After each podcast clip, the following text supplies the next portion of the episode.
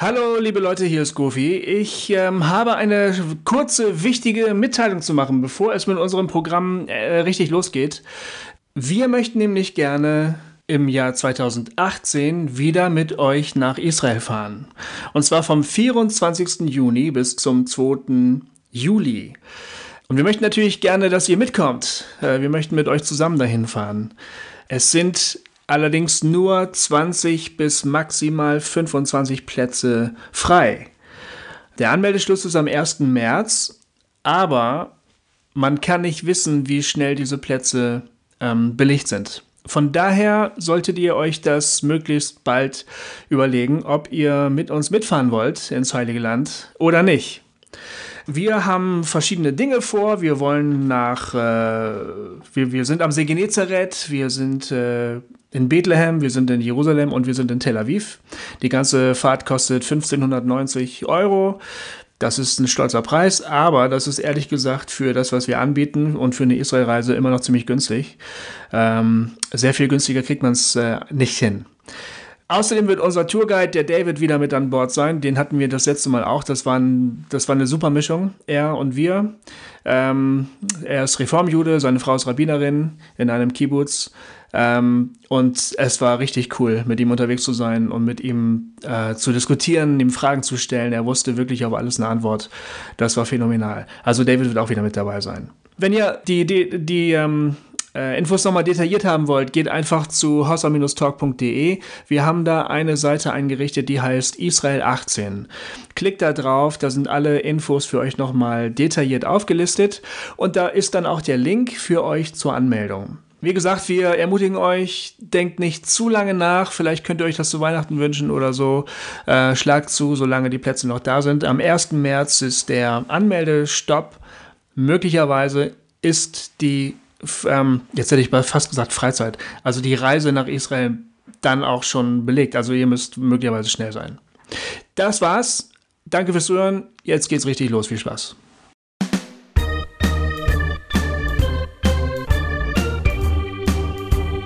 Hossa Talk! Jay und Goofy erklären die Welt. Liebe Freunde, wir sind wieder da. Es ist ähm, schon wieder nur eine Woche vergangen, seit ihr uns das letzte Mal gehört habt. Jupp. Äh, denn wir haben immer noch Jens immer noch. Stangenberg bei uns auf dem Sofa. Er sitzt seit einer Woche bei auf dem Sofa. Nein, wir haben letzte Woche äh, ein packendes Gespräch geführt über seinen Podcast Radikale Reformation, über die Nebenströme, äh, die uns häufig eher unbekannten Nebenströmungen der Reformation. Ähm, und da möchten wir weiter einsteigen. Wir haben eigentlich, äh, äh, eigentlich lauter Fässer letzte Woche aufgemacht und wir haben jetzt die Möglichkeit, ein bisschen tiefer einzusteigen und auch über ein ganz bestimmtes Thema dann vielleicht äh, exemplarisch zu reden. Aber bevor wir das machen, äh, hat Jay noch eine wichtige Ansage für euch alle. Erstmal Hallo, auch von mir. Äh, schön, dass wir wieder da sind. Oder ihr. Oder wer auch immer. falls da jemand zuhört. Äh, genau, ich wollte einfach nochmal äh, schnell erwähnen, ähm, dass wir am 17. und 18. November in Berlin sind. Ist es nicht 16 und 17? Äh, nee, ich meine, es ist 17. 18. Freitag 17., äh, Samstag 18. Sollte der Freitag der 16. sein, dann habe ich mich geirrt, aber ich bin mir relativ sicher, dass es der 17. Ja, ist. ich bin, also guckt auf jeden Fall auf die Webseite, da stehen die Termine. Genau. Ähm, auf jeden Fall am Freitag, an diesem Freitag, egal ob es der 16. oder 17. ist, es ist der, jetzt, äh, ach Gott, jetzt habe ich meinen Kalender hier. Ah! Kann ich alles schneiden. Jetzt kannst du alles schneiden. Ja, ja, ist kein Problem. Das machst du dann eh nicht. Doch. Es ist Freitag der 17. Oh, wie Mann. ich sagte. Freitag der 17. mit Hossa Talk Live in Berlin und am Samstag, dem 18. mit einem Regio-Treffen in Berlin. Oh ja. Also Okay. meldet euch zum Regio-Treffen bitte an. Äh, auf der Homepage gibt es eine ähm, E-Mail-Adresse, wo ihr euch anmelden könnt. Genau. Und wir freuen uns da schon tierisch drauf, dahin zu kommen und euch dann hoffentlich zu sehen und mit euch zu quatschen. Ist jetzt ja schon bald. Ja, ähm, genau. Und die zweite Ansage nochmal zu erwähnen, eine Woche später, am 25. November, äh, ist das Jubiläum von Super 2 in Weinheim. Und das wird bestimmt ein richtig toller Abend. 30 Jahre Super 2. Äh, ja, bestellt euch Karten äh, über unsere Homepage www.super2.de in Buchstaben geschrieben und kommt. Ich würde mich riesig freuen, wenn Super 2 auch mal was von Hosatok hat. Tja, richtig so.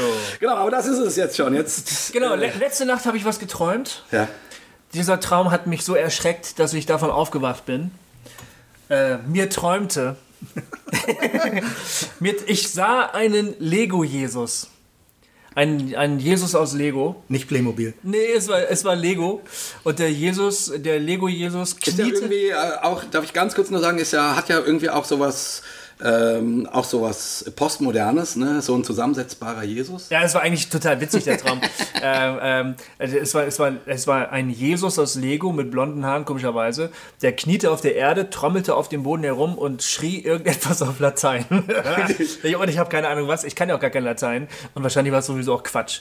Also das klang für mich nur nach Latein. Ja. Ja, da bin ich von aufgewacht. Es war kein prophetischer Traum. Aber vielleicht können wir ja heute Vielleicht ein Bild für die ersten 1500 Jahre Christentum. Wo alles in Latein abgelaufen ist. Vielleicht. Vielleicht aber auch, äh, vielleicht können wir den Lego-Jesus heute ein bisschen äh, dekonstruieren. Das kann ja auch sein. Äh, manchmal hat man ja den Eindruck, man baut sich seine Theologie so zusammen, äh, wie die Puzzleteile halt passen und dann, find, dann kommt da ein Bild bei raus und man findet so, das ist doch jetzt ein schönes Bild, aber möglicherweise ist das eigentlich nur eine Karikatur von dem, was man sonst eigentlich denke. Könnte ja sein. Äh, Letztes Mal hat, äh, Man könnte aber auch sagen, Gofi, was du so träumst, du hast eine ganz schöne Meise. ja, oder, oder man könnte vielleicht auch sagen, das eine Bier gestern war zu viel. Das, das könnte auch Eine Bier? Das eine von denen. Das eine von den 15. Ähm, äh, ich weiß nicht, ob das ein guter Übergang ist, aber wir, unser letztes Gespräch vom letzten Sonntag mit Jens endete mit dem Schlagwort Sola Scriptura. Du hast gesagt, dieser, dieser, dies, die- das ist ja eigentlich ein, ein Slogan, eine, eine, eine Parole, Sola Scriptura. Ähm, das herkömmliche Verständnis der Reformation und dieses Slogans ist eigentlich, die Reformation hat uns zurückgeführt darauf, dass wir wieder die Bibel hernehmen und einfach lesen, was darin steht und es dann tun, weil es da so gesagt ist. Du hast gestern gesagt, eigentlich hat die Reformation die Büchse der Pandora geöffnet, als sie sagte, sola scriptura, lest es selbst, da überhaupt erst wurden Deutungen möglich. Vorher gab es eine Deutung, eine, eine vorherrschende Interpretation der Heiligen Schrift. Jetzt plötzlich gab es viele und das wurde dann zum Problem. Und so leicht hast du gesagt, können wir uns das eigentlich nicht machen. Ja. Ja, äh, kann, kannst du irgendwie anknüpfen an dem, wo, Ja. wo du da letztes Mal aufgehört hast? Ja, ja, unbedingt. Also ich meine, das finde ich, äh, äh, lernt man wahrscheinlich nur, indem man äh, sich ein bisschen reinkniet in historische äh, Begebenheiten, weil man denkt, glaube ich, also eingeschlossen mit, wenn ich, als ich noch nicht so äh, manche Sachen vor Augen hatte. Man, äh, es gibt so eine naive Vorstellung, wie du es gerade gesagt hast, wir schl schlagen die Bibel auf und wenn wir nur lange genug drin lesen und lange genug miteinander freundlich reden, werden wir uns alle einig. Billy Graham hat immer ge gesagt, the Bible says. Ja, The genau, Bible so says. denkt man. Also so, als würde die Bibel äh, eindeutig sein. Ja. Und äh, es geht jetzt gar nicht um heutige Behauptungen. Allein bei der Reformation kann man sehen, dass durch die Entmachtung des katholischen Lehramtes eine Pluralisierung der Bibelauslegung entstanden ist. Hm. Also dadurch, dass es nicht mehr Latein war, dadurch, dass es nicht mehr entschieden wurde, wie die Bibel ausgelegt wird, sondern dass jeder die Bibel lesen konnte. Und dann gab es gewisse Dynamiken, dass wieder die evangelischen Professoren wieder die Deutungshoheit bekommen wollten, Hm. Ja. weil sie gesagt haben, so muss es ausgelegt werden und ihr dürft das nicht so lesen. Und zum Beispiel ganz große Linien, Konfliktlinien bei der Bibelauslegung sind, was ist das Verhältnis zwischen Altem und Neuen Testament? Ähm, so, das ist das eine. Und die zweite große Konfliktlinie oder, oder Diskussionslinie ist, äh, welche Rolle spielt Jesus, der irdische Jesus, der vorösterliche Le Jesus und nicht der auferstandene, verkündigte Christus? Weil an dieser Stelle entstehen ganz unterschiedliche Theologien und Konzepte. Ja. Da entsteht sowas, was ich eher bei Hostertalk öfter äh, dogmatische Unschärfe genannt habe. Ja.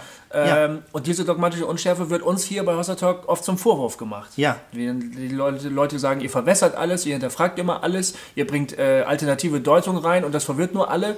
Und äh, gerade ehrlich gesagt von reformierten Christen Ja, kriegen ja. wir dann Feuer. Ja.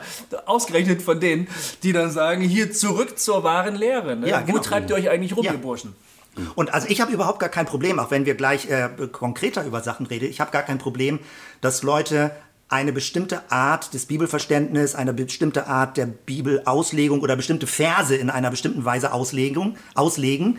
Was mich richtig immer stresst oder auch im schlimmsten Fall auch richtig ärgert und nervt, ist, wenn Leute behaupten, dass das eine alternativlose Lesart von Bibelversen wäre, im Sinne von, das ist doch eindeutig. Ja. Und wo ich sage, ich, also schroff formuliert ist das bei mir immer, entweder sind Leute so naiv, dass sie zu wenig Hintergrundwissen haben oder sie sind mutwillig ignorant. Ja. Also bei Leuten, die, sag ich mal, zum ersten Mal die Bibel lesen und sagen, hier steht's doch und so muss es sein, kann ich alles nachvollziehen. Aber wenn Leute jahrelang professionell Theologie studiert haben und behaupten, es würde nur eine Lesart zu bestimmten Bibelstellen geben, dann weiß ich, fällt mir nichts mehr dazu ein. Ja. Also so. So geht's mir auch. So geht's mir auch. Und ähm, vielleicht, wir wollen heute ja ein bisschen ähm, exemplarisch im Grunde, also das Gespräch fortführen vom letzten Mal. Was bedeutet die radikale Reformation oder diese, diese Dinge, die in der Reformation passiert sind? Auf unsere Zeit heute gedacht und wir wollen exemplarisch auch ein bisschen äh, uns das Thema Homosexualität vornehmen. Äh, ist ja gerade wieder sehr aktuell. Äh, Ehe für alle, die äh, Evangelische Allianz hat eine Han Handreichung geschrieben dazu, äh, wo sie das ablehnt ähm, und so weiter. Es ist gerade wieder äh, großes Diskussionsfeld. Wir haben ja schon äh, zwei, äh, finde ich, sehr, sehr gute Folgen zu, zu dem Thema gemacht. Heute soll es ein bisschen äh, aus einer anderen Perspektive gehen. Und ähm, also wenn ihr, wenn ihr intensive Anschauungen zu den einzelnen Bibelversen haben wollt, könnt ihr auch da nochmal zurück äh, hören ähm, ähm, oder eben dieses intensive Zeugnis von der Katrin Schneller hören wollt. Also wenn ihr uns noch nicht so lange kennt, die lohnen sich auch sehr zu diesem Thema. Äh, überhaupt, wenn ihr jetzt nur wegen dieses Themas eingeschaltet habt, dann wäre es hilfreich, wenn ihr die letzte Folge von letzter Woche nochmal nachhört, weil wir uns sicherlich öfters mal darauf bez beziehen werden. Weil Jens einfach sozusagen jetzt hier ein bisschen als Fachmann für diese äh, andere Art zu denken auch da ist. Ähm, ähm, genau, also einfach nur nochmal der Hinweis, äh, der Talk heute bezieht sich vielleicht ab und zu auf einen Talk, auf den Talk von letzter Woche und es wäre hilfreich, wahrscheinlich nehme ich mal an, wenn ihr das auch gehört habt. In jedem Fall, selbst wenn es keinen Bezug drauf nimmt. Richtig, genau. War so losgelöst äh, gesagt. Aber ich habe letzte Woche ja versprochen, dass äh, der Jens darauf auf das Thema Homosexualität und Christentum äh, und die ganze Einordnung äh, eine, finde ich, sehr spannende Perspektive hat, die ich so auch noch nicht gehört habe. Ähm, und deswegen wollte ich ihn unbedingt hier haben. Und vielleicht kannst du mal die Brücke schlagen von dem, worüber wir letztes Mal gesprochen haben, hin zu diesem Thema, sodass wir dann so ähm, ja, anfangen, mal äh, in Medias Res zu, Ja. zu gehen. Also das war für mich schon irgendwie das Stichwort. Also ähm, äh, das ist ein bisschen sowas wie ein exemplarisches Thema, was natürlich heutzutage sehr aktuell ist, wo man aber ähnlich so wie man wenn man Latein oder eine andere Sprache lernt, Verben äh, äh, konjugieren oder andere Worte deklinieren muss, ungefähr, wo man praktisch exemplarisch theologische Muster durchgehen kann, Ja. ähm, wie, wo, an welcher Stelle bestimmte Weichenstellungen sind. Und mir geht es überhaupt gar nicht darum, äh, zu werten, also so, aber mir geht es darum, eine gewisse Orientierung in einem äh, theologischen Denkrahmen oder Denksystem irgendwie sowas zu haben, damit man dann selbst sich irgendwie auch positionieren kann. Ja. Also um das ein bisschen äh, deutlich zu machen, deutlich zu machen. Also äh, als wir damals anfingen, ich habe mich zehn Jahre drum gedrückt um dieses Thema, weil ich das Gefühl habe, ah, ich weiß nicht, wie ich damit umgehe. Ja. Und dann haben Leute mich auch herausgefordert in unserer Gemeinde, dass wir da rangehen müssen und das klären müssen. Und dann fing ich an, mich einzuarbeiten. Und ich weiß noch heute, wie verblüfft ich war, wie wenig Bibelstellen es in der Bibel dazu gibt. Man sagt ja, jetzt wollen wir biblisch werden. Dann schlägt man die Bibel auf. Früher hatte man eine, eine Buchkonkordanz, heute guckt man im Internet und sagt, welche Stellen sagen überhaupt was dazu. Und ähm, dann merkt man ja, also äh, es gibt fünf, wenn es hochkommt, sieben Stellen dazu. Und die kann man schon mal ganz schnell durchdeklinieren. Da denkt man, da kann man natürlich lange drüber reden, aber man kann auch ganz kurz was dazu sagen. Also die Stellen Sodom und Gomorra und äh, Shanta zu Gibea, Gibea fliegt praktisch raus, weil da merkt man, das hat zwar eine lange kirchengeschichtliche Tradition, es ist aber eigentlich heterosexuelle Männer übergreifen, so ungefähr. So, damit ist das abgefrühstückt eigentlich das Thema. Dann bleiben noch fünf Stellen übrig.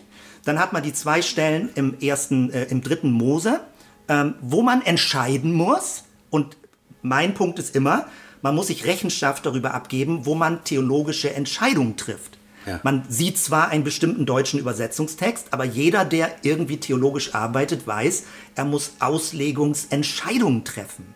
Und äh, bei den äh, dritten Mose-Stellen muss man entscheiden, welche, welche Rolle der Kontext spielt, der größere Kontext, Heiligkeitsgesetze und welche Rolle der Begriff Gräuel hat. Und da kommt man zu unterschiedlichen Ergebnissen. Also je nachdem, welchen kulturellen Hintergrund man hat. Dann hat man diese beiden Stellen. Was auch reinspielt ist, Altes Testament, Neues Testament. Welche Rolle spielt das Alte Testament? Wieder eine theologische Entscheidung.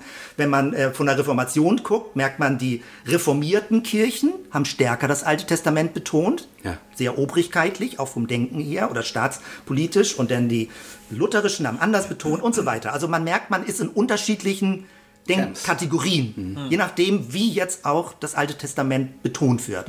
Dann bleiben noch drei Stellen im Neuen Testament übrig und dann hast du die beiden Stellen ähm, Korinther, Timotheus so ungefähr, wo die Liste ist. Ja. Und da musst du entscheiden, ob du übersetzt Knabenschänder oder Lustknaben oder ob du übersetzt homosexuelle Beziehung. So. Ja. Und äh, was ich sehr spannend finde, ist wieder die Lutherbibel, auch Luther, Luther 2.17, übersetzt mit der alten Formulierung Lustknaben, Knabenschänder. Finde ich großartig, weil es Ja. eigentlich sehr präzise ist.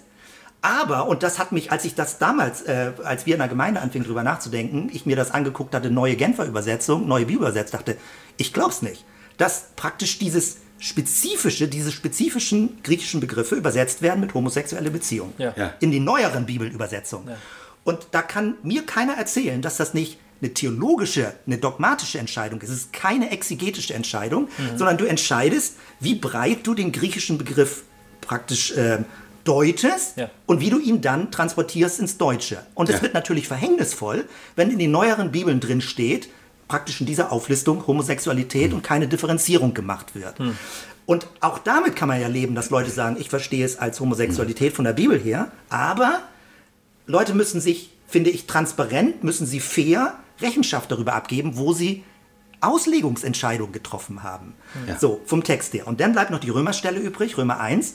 Und die empfinde ich als die komplizierteste. Aber Ja. viele denken immer Sünde, Sünde. Da steht gar nichts von Sünde. Da hat man dann den Begriff natürlich und wieder natürlich. Und dann muss man eigentlich, äh, also religionsgeschichtlich, philosophiegeschichtlich, den Begriff Natur durchgehen. Was meint eigentlich Natur? Was meint eigentlich wieder natürlich? Ja. Und man darf nicht immer so simpel, sage ich mal, mit dem heutigen modernen Begriff sagen, ist doch klar, das steht wieder natürlich. Und dann meinen Leute, was weiß ich, eklig oder irgendwie sowas, wieder natürlich. So, das heißt, das sind, man kann die Stellen durchgehen und es ist doch völlig klar, dass je nachdem, wie viel man den Kontext berücksichtigt, die damalige Kultur berücksichtigt oder auch nicht, ähm, zu unterschiedlichen Ergebnissen kommt. Ja. Was blöde ist immer, wenn Leute nicht zugestehen, dass es Varianten gibt. Und damit sind wir wieder bei der Reformation. Ähm, die, die sogenannte radikale Reformation konnte das andere. Sie konnte eine Alternative denken.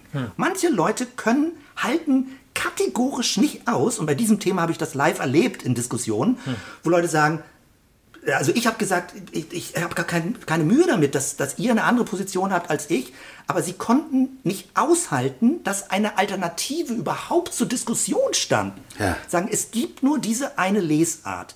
Und da langsam wird man unruhig und fragt sich, ob nicht eine ganz andere Motive eine Rolle spielen, ob wirklich die exegetischen Motive oder ob dann welche Strukturen dahinter sind, warum es keine alternative Auslegung geben darf zu konkret diesen Bibelstellen. Ja. Ja, dazu wird dann immer gesagt, es geht um die Wahrheit. Ja, aber das ist ja klar, dass Unsinn ist. Also Und es geht ja darum, nicht. Sünde, Sünde zu nennen. Genau. Und äh, Selbst wenn der Begriff da gar nicht steht. Ja. Ja, So. Ja, ja, klar. Was, was vermutest du denn, welche Beweggründe eine Rolle spielen? Also ich bin da noch nicht zu Ende damit. Also die, die vordergründigen, schnellen Antworten lauten ja, wenn es so eine gewisse Verengung in einem religiösen Deutungssystem gibt, also die ganz bösen Vorwürfe sind dann gleich Fundamentalismus ungefähr. Mhm. Mit der Kanone, finde ich, muss man nicht immer sofort schießen. Mhm. Aber ähm, trotzdem, denn, denn unterstellen Leute natürlich, dass da Angststrukturen hinter sind, dass man das bewusst sich orientieren will und so weiter und so weiter. Das, das kennt man ja alles. Aber ähm, was, ähm, also was, was ich vermute ist, ich, ich, mir dämmert langsam, wie aktuell offenbar an dieser Thematik Bibelauslegung Homosexualität, es geht ja nicht um Homosexualität jetzt als Bibelthema, sondern es geht ja um das Thema Bibelauslegung. Ja. Und wie wirklich gefühlt die gesamte Theologie dranhängt ja. an diesem exemplarischen Fall. Und damit kommt man eigentlich zum nächsten Punkt, nämlich beim Thema Schöpfungsordnung landet dann. Ordnung Gottes. Gehen die Ordnungen Gottes kaputt, wenn man an dieser Stelle etwas zulässt und dann sowas wie ein Dammbruch erlebt wird, dass damit, äh, wie auch immer, Sünde nicht mehr Sünde genannt wird und was auch immer. Also man hat irgendwie das Gefühl, äh, damit bricht das gesamte theologische System ja. zusammen, wenn man an dieser Stelle nicht den Flock eingerammt hält und die Fahne hochhält. Ja, ja und, und, was ich daran nicht Und es stimmt zum Teil auch wirklich, dass das System zusammenbricht. Also, ja, ja, ja, Was ich daran aber nicht verstehe, ist, das ist ja sozusagen auch die, äh, auch die äh, interessanterweise die die evangelische Allianz ähm, rekrutiert nicht mehr auf die Bibelstellen in ihrer genau. Handreichung, äh, wo, wo, sie sagt, da steht das und das, genau. da steht das und das, was man vor zehn Jahren wahrscheinlich noch gemacht hätte, sondern sie rekurriert auf die Schöpfungsordnung. Genau das, ja. Sie rekurriert, äh, Gott hat den Mann, äh, ähm, hat den Menschen, das war schon Freudscher, hat den Menschen als äh, in der Polarität von Mann und Frau geschaffen und die sollte nicht aufgehoben werden, genau. sondern darin ist festgelegt, dass äh, das Ehe so funktioniert, bla bla bla. Es gibt ja Ausnahmen der Ehelosigkeit, die ist auch gut, aber äh, grundsätzlich äh, ist, der, ist Mann und Frau zueinander geschaffen für, äh, und das ist Ehe sozusagen. So. Ähm, und was ich daran immer nicht, immer nicht verstehe, ist, äh, dass die gesamte Kirchengeschichte, also durch ist, dieses, ist dieser Begriff Schöpfungsordnung äh, immer ein ganz wichtiger gewesen. Ähm, und damit wurde ganz viel verargumentiert. Damit wurde verargumentiert, dass es einen Monarchen gibt damit, der quasi von Gott eingesetzt ist, von Gottes Gnaden, von dem, durch den Gott ähm, ja, ja. das Volk beherrscht. Dadurch wurde äh, verargumentiert, dass, äh, keine Ahnung, dass Frauen ähm, nicht wählen gehen dürfen. Hatten wir beim, äh, beim letzten Mal schon, ähm, weil sie dazu nicht fähig wären. Und die ganze Emanzipationsbewegung wurde mit diesem Begriff, ähm, die Frau äh, muss sich auf ihre Schöpfungsrolle äh, besinnen. Ähm, also also es wurde an ganz, ganz vielen Stellen ähm, wurde diese Schöpfungsordnung immer wieder bemüht und bemüht und bemüht. Und an all diesen Stellen oder, oder Ständegesellschaft, äh, dass es verschiedene Stände in der Gesellschaft gibt. Schöpfungsordnung, das wurde schöpfungsordnungsmäßig begründet. Und das ist alles abgeschafft worden. Und da hat sich sozusagen äh, der moderne Mensch durchgesetzt und der gesagt hat, hä? Wie, wie kommt denn ihr auf den Gedanken?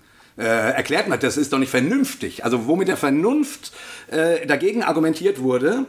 So, und ähm, irgendwann hat die, hat die Kirche, hat die Christenheit und in der Regel auch die Konservativen, also bis auf vielleicht kleine Splittergruppen, aber in der Regel auch die Kehrtwende gemacht und gesagt, ja, okay, Frauenwahlrecht, hm, ja, ja, warum eigentlich nicht? So. Oder, äh, oder Frauen auf der Kanzel. Ne? Ähm, das wird an manchen Stellen immer noch diskutiert, aber im Großen und Ganzen ähm, ist man an der Stelle, ich habe jetzt gelesen, ähm, Willow Creek äh, setzt jetzt eine Pastorin als Hauptleitung mhm. ein ja. und so weiter. Also es setzt sich immer weiter durch, dass man sagt, ja, warum eigentlich nicht? Und das gewichtige Argument Schöpfungsordnung spielt plötzlich keine Rolle mehr. Hm. Nur noch im Thema Homosexualität. Oder äh, ja. diese ganzen äh, verschiedenen Spielarten von ja. Sexualität. Und das ist aber, so wie du das jetzt ausführst, also äh, laufen bei mir da auch Filme ab, also jetzt, wie man ähm, äh, mit Leuten diskutiert hat oder geredet hat. Ich merke das für mich, äh, mir geht es dabei noch ein bisschen um einen anderen Punkt insofern, weil ähm, ich merke, wie ich immer schon ein bisschen gestresst und genervt werde, wenn Leute für sich beanspruchen, äh, biblisch zu sein. Mhm und alles, was ihrem Bild nicht entspricht, also nicht richtig biblisch ist, dann ist es irgendwie Zeitgeist oder säkularer Trend und dann hat die Kirche sich dem gebeugt, weil dann läuft ja immer das Argumentationsmuster ab, ja, die Kirche hat sich angepasst, hm. Aber damit ist sie ja von der Bibel abgewichen. Ja. Meine Argumentation, und das ist vielleicht, ich hoffe, das kriege ich spitz genug formuliert hier, als Provokation, meine Behauptung ist, die Bibel selbst schafft die Schöpfung, Schöpf- Schöpfungsordnung ab. Sie relativiert selbst die Schöpfungsordnung. Und dann wird es für mich interessant. Dabei. Das ist also ich möchte eine biblische Begründung irgendwie Ja. haben und nicht im Sinne von, naja gut, man muss jetzt notgedrungen die Bibel aktualisieren. Hm. Ähm, und ich, ich mache mal ein Beispiel, also jetzt in Bezug auf Schöpfungsordnung. Ja. Also die, man hat, da ist bei mir auch der Kronleuchter für mich persönlich jetzt irgendwie aufgegangen, weil bei den rein fünf Stellen in der Bibel zum Thema hat man eine Remis-Situation, Patz-Situation, der eine sieht so, der andere sieht so. Aber Schöpfungsordnung, darauf wird bezogen. Und das heißt, man geht also zurück zur Schöpfungsordnung und äh, Martin Buber übersetzt ja auch diese Stelle, also Gott ist in der Mehrzahl, lasst uns den Menschen machen, der Mensch ist in der Einzahl. Ja. Äh, Gott macht nicht die Menschen, sondern er schafft den Menschen in der Einzahl und er schafft ihn als männlich und weiblich. Da geht es auch nicht um Mann und Frau, sondern männlich und weiblich. Also die Buber-Übersetzung. Und Buber übersetzt, ähm, also der, der Religionsphilosoph aus, mit jüdischem äh, äh, Verständnis und Hintergrund, ähm, Buber übersetzt auch äh, jetzt nicht zum, zum Bilde Gottes, also als Bild, aber er bringt den Begriff Gleichnis zum Beispiel. Der Mensch ist ein Gleichnis Gottes. Ganz großartig. Es gibt auch die Auslegung, dass der Mensch ein Repräsentant Gottes ist. Weil man bei Abbild ja immer denkt, das muss irgendwie so eins zu eins jetzt übertragen werden. Gott im Himmel und jetzt gibt es so einen doppelpoligen Menschen, männlich-weiblich. Wie kriegen wir das jetzt wieder in Gott rein, wenn er sich durch den Menschen dadurch abgebildet hat? Also es wird kompliziert. Ne? So. Und, aber wenn man das jetzt mal zu Ende denkt, okay, es gibt praktisch den Rückbezug zur Schöpfung. Das ist immer der Ausgangspunkt, wie du es gesagt hast, mit allen verhängnisvollen Entwicklungen, also Gottes Schöpfungsordnung. Und man würde jetzt den, den Gedankengang mal aufnehmen und sagen, okay, Gott bildet sich ab im Menschen als männlich und weiblich, als Bipolarität so ungefähr. Also äh, so, und das sagt man, so ist es nun mal. So ist es. Mann und Frau und alles, was anders ist, ist blöd, ist Abfall. So, wenn man den Referenzpunkt Ursprung hat, Ursprungsschöpfung, ist alles, was dem nicht entspricht, ja ein Abfall, eine Verschlechterung, wo wir zurück müssen. Es ist ja ein, ein, man versucht ja eine Rückwärtsbewegung, also eine, ein Nachtrauern des verlorenen Paradieses sozusagen. Wenn man aber jetzt mal ganz konsequent, sag ich mal, sich das Paradies anguckt. Es war, modern gesprochen, ein kinderloses Ehepaar. Es war keine Kleinfamilie, gar keine Familie. Sie liefen nackt rum. Und es war eine, wenn überhaupt, eine wilde Ehe. Also, so, was heißt jetzt Schöpfungsordnung? So, was abgeleitet wird, ist Ebenbildlichkeit Gottes und diese Bipolarität. Okay, jetzt geht man aber mal ins Neue Testament und muss doch mal kritisch rückfragen. Jesus ist die vollkommenste Verkörperung Gottes auf der Erde. Dummerweise war er nur ein Mann. War er jetzt ein halber Gott? Hätte nicht Gott als Ehepaar kommen müssen, damit er richtig abgebildet wird im Neuen Testament? Oder eine Familie oder irgendwie sowas, damit die Dreieinigkeit auch richtig deutlich wird äh, hier auf der Erde. Jesus, wenn äh, Jesus war weder verheiratet noch Familie, also das wird ja dann und so weiter, ähm, wenn Leute das als ketzerisch in Frage stellen, dass er irgendwie, was weiß ich, auch verheiratet war oder so. Aber klar, die biblischen Zeugnisse sind klar, ehelos, Mann, so ungefähr, sagt, muss man sich fragen, was war jetzt das Abbild Gottes im Neuen Testament? Das ist doch komisch. Äh, und, aber umgekehrt ist doch auch klar, es geht doch nicht darum, dass Gott ein Mann wurde auf der Erde, sondern Gott wurde ein Mensch. Ein Mensch. Und es geht darum, dass Gott Mensch wird. Und damit hat man aber eine Spur. Damit kann man, merkt man schon, Augenblick mal, der Schöpfungsbericht kann gar nicht so normativ sein, dass man von dort her praktisch alle möglichen Familienmuster ableitet.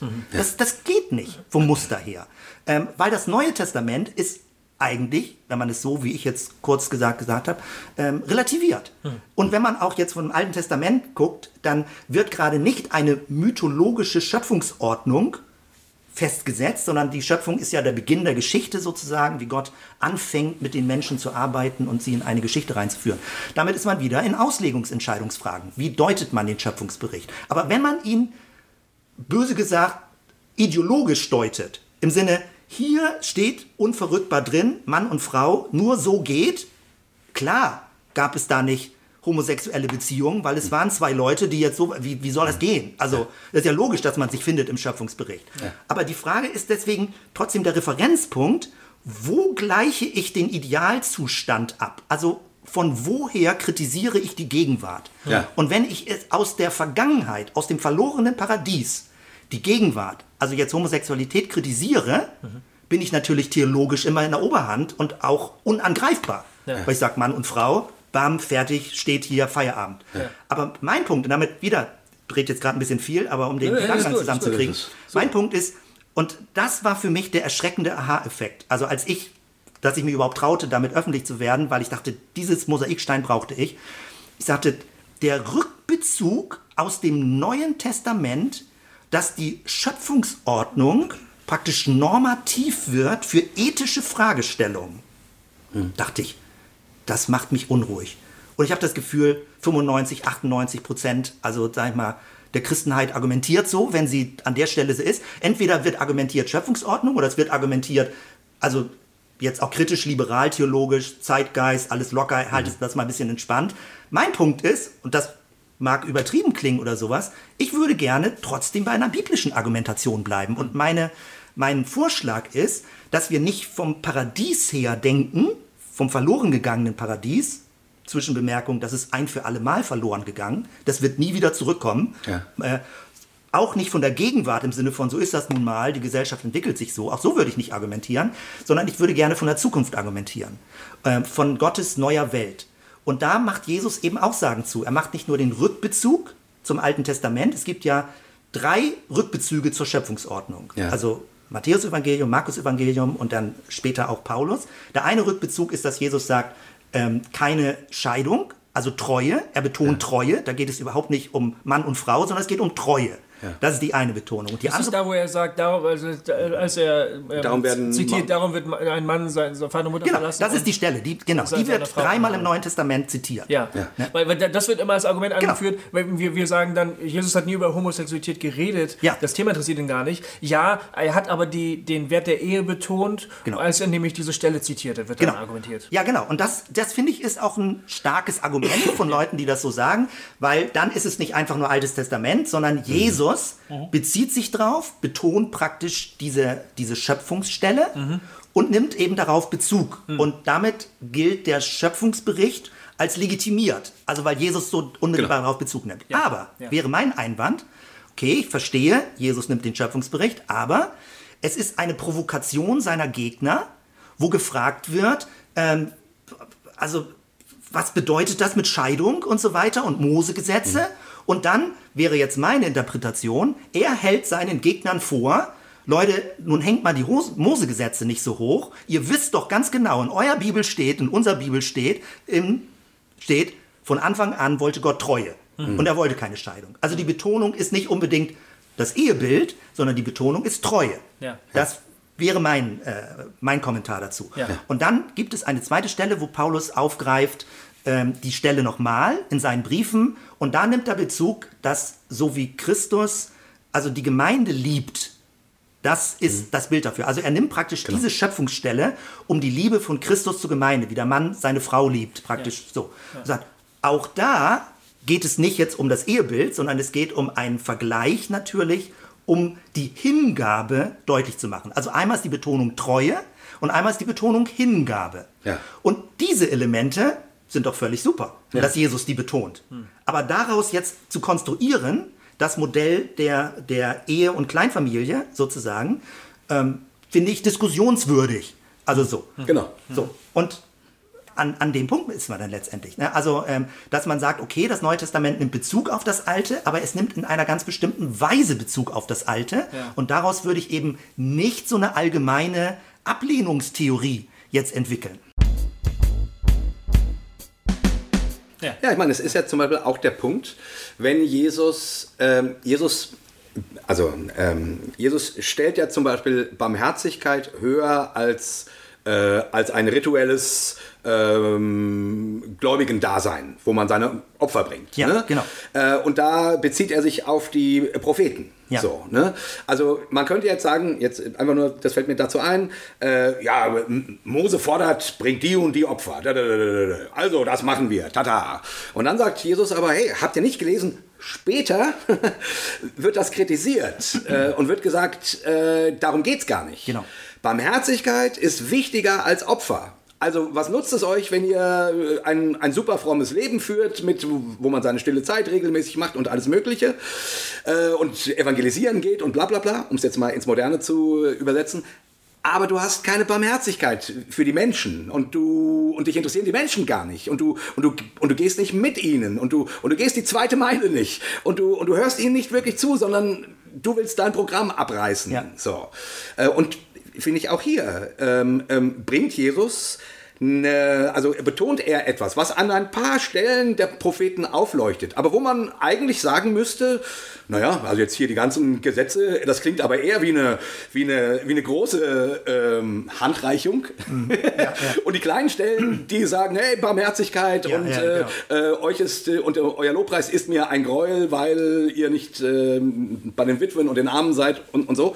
Das sind ein paar kleine Stellen, die betont Jesus aber. Ja. Die betont Jesus und damit unterstreicht er etwas, wo wir mit je, also an Jesus denkend, von Jesus denkend sagen müssen, ja okay, da trifft er eine andere Weichenstellung. Ja, genau. Und die betont er und die ist irgendwie auch, die muss für uns Christen äh, irgendeine Relevanz haben. Ja. Und da finde ich das, was du ansprichst. Also da wieder Stichwort Reformation. Also da ist man in für mich einer der spannendsten Fragen, von der, von der ich immer dachte, das ist doch offensichtlich, das ist doch klar, aber die überhaupt nicht so klar ist in der theologischen Diskussion. Nämlich die Frage, hat die Bibel eine Richtung? Gibt es eine Richtung? Und äh, äh, korrigiert sich die Bibel sogar selbst? Ähm, also, ähm, also das ist sehr massiv und sehr konkret. Wenn man also die Bibel versteht als, okay, das ist jetzt der gesamte Kanon und wir müssen alle Bibelstellen zusammenbringen und miteinander lesen, alles nachvollziehbar. Aber die Frage zum Beispiel ist die Gewichtung schon Altes Testament, Neues Testament. Und auch, und das war mir am Anfang des Theologiestudiums oder auch am Ende noch gar nicht so klar, es wird mir jetzt erst immer deutlicher, auch innerhalb des Neuen Testamentes ist die Frage, wo ist die hermeneutische Mitte?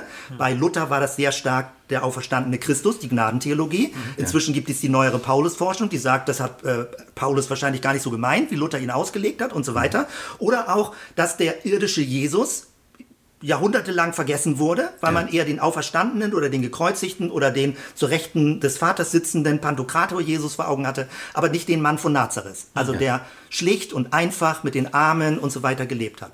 Und da ist man jetzt praktisch genauso wieder in der Diskussion drin. Ähm, hat die Bibel eine Richtung? Weil ähm, damit, glaube ich, können ganz viele Leute, die sagen, das steht doch in der Bibel, so schwer umgehen, dass die Bibel über die tausend Jahre Entstehungsgeschichte offenbar Korrekturen vornimmt. Und da ist die Frage, welchen Korrekturen folgen wir? Die Propheten haben angesetzt, Korrekturen vorzunehmen. Oder auch äh, die Frage von die Rolle des Gesetzes ist äh, korrigiert worden, die Rolle von Geboten, äh, dann die, die Gnade, wo Paulus zurückgeht und so weiter. Also das heißt, hat die Bibel eine Entwicklungsrichtung? Und wenn das so ist, ist nicht alles gleich wichtig. Dann muss man differenzieren innerhalb der Bibel und man muss sogar innerhalb des Neuen Testamentes differenzieren. Und man kennt das aus der Reformationszeit im Sinne von, Paulus sagt, äh, nicht Paulus, sondern Luther sagt, das, was Christum treibet, denkt man, auch super Prinzip, aber er hatte einen paulinischen Christus vor Augen. Denkt man, ja, aber das ist doch alles dasselbe, ist doch Neues Testament. Nein, es gibt ganz unterschiedliche Akzente. Wenn man das Buch vom Papst äh, Benedikt liest, also über Jesus, und dagegen das Buch von Hans Küng über Jesus liest, dann hat man beides Katholiken, die völlig unterschiedlichen Jesus-Deutungen. Der eine, der den verkündigten Jesus ungefähr beschreibt, der andere, der den irdischen Jesus beschreibt. Und man kommt zu mass massiv unterschiedlichen Ergebnissen. Und das muss man für sich klären, wo der hermeneutische Schlüssel ist und wie man da irgendwie rangehen will an der Stelle. Du meinst, die, diese Spannungen sind auch in der Bibel angelegt? Unbedingt. Unbedingt. Martin Luther hat ja schon damit begonnen, dass er anfing, innerhalb des Neuen Testamentes zu zensieren. Ja. Er hat den Jakobusbrief abgewertet, er hat die Offenbarung abgewertet, Stichwort Apokalyptik, fand er nicht so super. Und äh, das heißt also, die, äh, innerhalb der Bibel gab es denn Gewichtung, auch innerhalb des Neuen Testamentes. Auch die Evangelien gab es unterschiedliche Gewichtungen, wer findet Johannes besser und wer die drei ersten Evangelien und so weiter. Und da, das, also wenn man irgendwie Theologie studiert, muss man sich damit auseinandersetzen. Für manche, die nicht so viel Zeit haben, sich damit auseinanderzusetzen, wird das dann ein bisschen komplex und bedrohlich und verwirrend, Ja. weil man denkt, die Bibel muss doch eine Botschaft haben, aber dass die auch in der frühen Kirche darum gerungen haben, welche Positionen sich wieder wie durchsetzen und dann die kan Kanonisierung kam und so weiter und so weiter. Ich weiß, wie ich früher denn auch immer das kenne, dass man damit sag mal böse abgespeist wird. In den ersten 400 Jahren hat der Heilige Geist gewirkt und der hat schon darauf geachtet, dass alles ordentlich zuging. Ja. Genau. Wenn man ein bisschen historisch reinguckt, merkt man, hm, das waren schon gewisse Kämpfe, wer da irgendwie wo die Oberhand behält und wer sich Leute gestorben dabei, glaube ja, ich. Ja. ja, so. wer als Ketzer verbrannt wird, wer ausgegrenzt wird, das waren. Das Und bedroht aber nicht nur, sagen wir mal, meine naive Frömmigkeit, wo ich plötzlich sage, oh, oh, oh, was kann ich denn dann überhaupt noch, wie soll ich denn jetzt die Bibel lesen? Es bedroht auch eine ganz bestimmte Theologie. Ja. Nämlich Ja, diese genau. Sola Scriptura Theologie. Diese Theologie, die sagt, äh, lies, nimm und lies, da steht es geschrieben und äh, hör auf, dumme Fragen zu stellen, oder? ja, genau. Weil du, du hattest vorhin äh, in unserer Einleitung gesagt, ähm, wir, wir hatten gesagt, äh, in der Homosexualitätsdiskussion, ähm, äh, die, die, die, die Leute sagen, hier muss man den Flock einschlagen, sonst gerät das ganze System in Ja. Du hast gesagt, ja, stimmt, kann sein. Es stimmt wirklich, ich. Wel- welches, welches System gerät da möglicherweise Es gibt, es gibt eine Art von äh, Glaubenssystem, so nenne ich das mal, was versucht, Wahrheit zu substantivieren. Also Wahrheit zu einem Ding zu machen, was man besitzen kann, was man lernen kann, woran man glauben kann. Theoretisch wird immer gesagt, naja, Jesus ist eine Person und die Wahrheit ist eine Person und es ist, hängt mit einer Beziehung. So wird es immer gesagt. Aber jetzt, ich sage wieder zugespitzt, es wird strukturell nicht durchgedacht, dass die Wahrheit eine relationale Wahrheit ist. Das heißt, wir haben Jesus nicht mehr leibhaftig. Was wir haben ist, wir haben die biblischen Dokumente, wir haben Impulse des Heiligen Geistes und wir haben eine Gemeinschaft, die über die biblischen Texte miteinander spricht.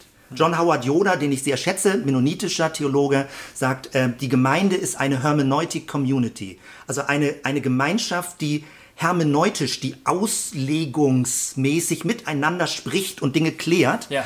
Und wir haben eben nicht, und das finde ich toll, also großartig, äh, wir haben nicht sowas wie ein Lehramt sagt, gefälligst so, äh, so muss es sein, sondern wir wollen Leute doch gerade über unterschiedliche Sichtweisen i- über Bibellesen in Mündigkeitsprozesse reinführen. Und wenn die Bibel nicht einfach nur eine Wahrheit ist, die ich direktiv einlinear annehmen muss, sondern wenn die Bibel sowas wie ein Dialograum ist, wo ich praktisch in eine tausendjährige Geschichte mit reingenommen werde und in dieses Ringen mit reingenommen werde, wie Gott in letzter Gestalt von Jesus und auch früher durch die Propheten, eigentlich, wenn es um eine Humanisierung der Menschheit geht, sozusagen, wenn es um Gerechtigkeit geht, wenn es um den Traum einer neuen Welt und eines neuen Himmels geht, mit allen Dynamiken werden wir reingenommen in die Bibel und werden förmlich in diese Geschichte hinein verflochten. Das finde ich total großartig. Wer aber obrigkeitlich ein Glaubenssystem verwalten möchte, den bedroht das sehr.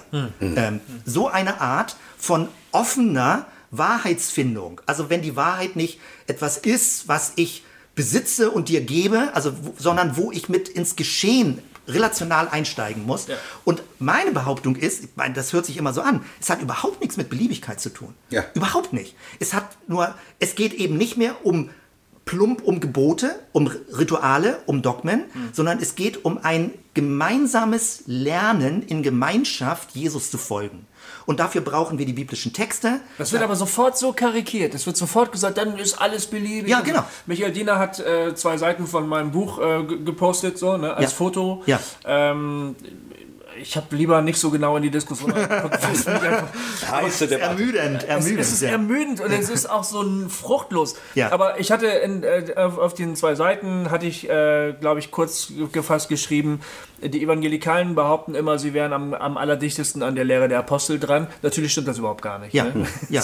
Und, und das war, glaube ich, die, das wird schon als, Art, als, eine, als eine Bombe verstanden, Ja. wo dann sofort die Wellen hochschlagen und sagen, aber die Wahrheit, Ja. äh, alles beliebig. Und da, da, da kriegen Leute sofort Schnappatmung. Ne? Ja. Und, und, und, und, aber das ist ein Zerrbild. Es geht doch überhaupt gar nicht zu sagen, es ist alles beliebig, das ist ja alles nur subjektiv oder sowas. Und ich finde, die, also der Vorwurf der Beliebigkeit, der, der sagt ja immer, okay, entweder gibt es die Wahrheit, die musst du glauben, die musst du tun, das musst du äh, so, ne? Oder alles ist möglich, beliebig. So, und ich, ich bin da eigentlich ganz bei dir, Jens, dass ich sage, ja, Moment mal, wenn der Prozess sich in, also mit, mit der Wahrheit, was immer das ist, äh, das, was Gott möchte, äh, das Königreich Gottes, wie auch immer, wenn der Prozess, sich damit auseinanderzusetzen, ein, ein gemeinsamer ist, äh, ein Weg, den man miteinander geht, auf die Wahrheit zu und von mir aus auch Umwege mal von der Wahrheit weg, wie man das auch immer ähm, begreift, dann ist das doch gerade nichts Beliebiges. Dann ist das doch nicht alles geht. Dann ist das ein Miteinander ringen. Wie stellt sich Gott das Leben vor? Und was bedeutet das für mich? Und da, genau, also das hat doch gerade nichts mit Beliebigkeit zu tun. Wenn man, wenn man in diesen Prozess einsteigt, Genau. wenn man eine von, ja. von den beiden Seiten wählt, ja, dann kann man mit so Schlagworten um sich werfen. Aber wenn man in, in drinne ist, ja, dann, dann soll doch jemand äh, von mir aus irgendeine Ketzerei behaupten. Und wir sind im Gespräch und dann, und dann ist es doch spannend und vielleicht kommt da ein interessanter Impuls und dann kann ich dem wieder einen interessanten Impuls geben und so weiter. Und damit will ich, äh, also dieses Miteinander auf dem Weg sein, das finde ich das Spannende. Aber du hast vorhin gesagt, äh, Sola Scriptura hat die Büchse der Pandora geöffnet. Jetzt klingt das aber doch eigentlich eher danach, also die Büchse der Pandora, weil es nämlich ganz viele kleine Päpste inzwischen gibt, ähm, ähm, die quasi festlegen, wie, wie, wie und, und mit jeder neuen Lehre wird eine neue äh, protestantische Gemeinde ge gegründet und so weiter. Das meinst du ja mit der Büchse der Pandora. Aber jetzt sagst du ja, eigentlich ähm, hat Sola Scriptura oder die, die, die Verfügbarmachung der Schriften ähm, die Möglichkeit eröffnet, sich miteinander in diesen Prozess, in diesen hermeneutischen Prozess zu stellen, sich zu fragen, was möchte Gott eigentlich? Ja, Also kannst du das nochmal kurz ja. differenzieren? Also da bin ich, also äh, Büchse der Pandora ist natürlich ein Negativbild, äh, weil es ist für die obrigkeitliche Religiosität, für die religiösen Eliten die Bedrohung, dass Ja. plötzlich äh, das aus dem Ruder läuft Ja. und jeder anfängt hier mitzudenken und mündig zu werden. Also erst wollte man, dass die Leute mündig sind und freie Christenmenschen sind und zum Schluss sind sie es und dann ist man genervt davon. Also äh, so, in diesem Sinne, diese Dynamik äh, ist ja aus dem Ruder gelaufen, so, wenn man es mal negativ formuliert. Aber positiv, ähm, finde ich, ist die, äh, spornt die Bibel uns an, in einem ständigen Lese- und Abgleichungs-, Kalibrierungsprozess zu sein. Also wie wir Dinge verstehen. Und ich glaube, das mag ganz blöd klingen, also oder, oder da kann man denn auch negativ mich zitieren, wenn man äh, böswillig ist.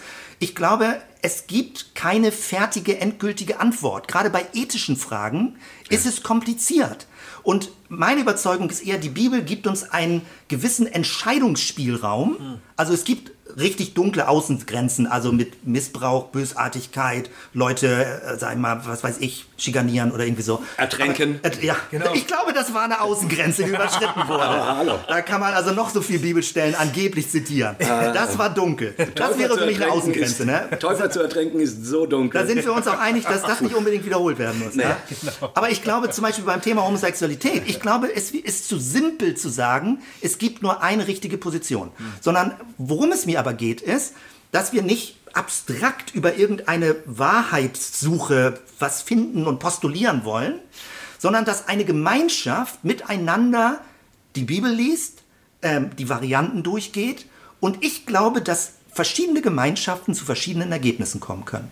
Legitim auf der Grundlage der Bibel, dass sie zu unterschiedlichen Ergebnissen kommen können Ja. und dass es trotzdem legitim ist, nicht mehr biblisch oder weniger biblisch, entscheidend ist, dass eine Gemeinschaft sich einig wird. Und das kann auch sein, dass sie in fünf Jahren sich korrigiert, wenn sie in einem Gesprächsprozess drin ist oder in 15 Jahren oder so. Aber aufgrund einer gewissen dialogischen Struktur, wo wir immer neu Dinge abgleichen von Bibeltexten und es ist deswegen auch immer nur eine Vorläufigkeit von der Positionierung.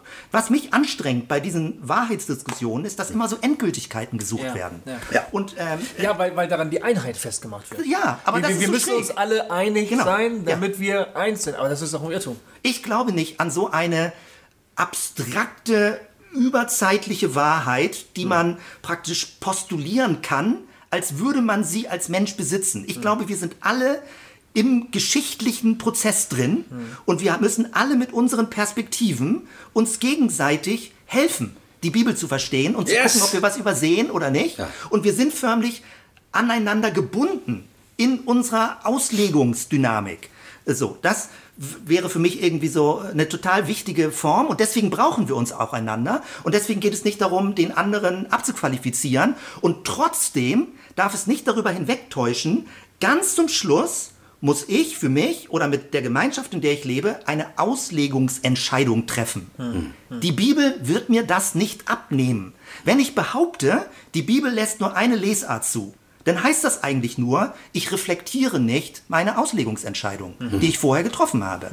Ähm, das heißt aber, ich muss klären, wieder altes Neues Testament, ich muss klären, welche Rolle spielt Jesus. Wieder typisch die Diskussion, wenn man sagt, Jesus sagt nichts zu dem Thema Homosexualität, kannst du sagen, naja, er sagt nichts, weil es klar war, dass er es ablehnt, oder er sagt nichts, weil er das offenbar als nicht so wahnsinnig wichtiges Thema empfunden hat. Zu vielen anderen Dingen hat er was gesagt. Ja. Das Reichtum Schlechtes war vorher auch klar, hat aber nochmal deutlich drauf reingehauen, so ungefähr. Also das heißt, Jesus hat ja Dinge kommentiert, die eigentlich auch klar waren. So, und deswegen kann man sagen, wo ist wieder der Referenzpunkt? Und ähm, wieder Stichwort, sag ich mal, von mir, Homosexualität, wenn man sagt, äh, wenn Leute sagen, in der Bibel steht nichts für Homosexualität. Ja. Sag ich, du hast recht. Also kann ich auch nicht erkennen. Vom Schöpfungsbericht kann ich es nicht ableiten, von anderen Stellen kann ich es nicht ableiten.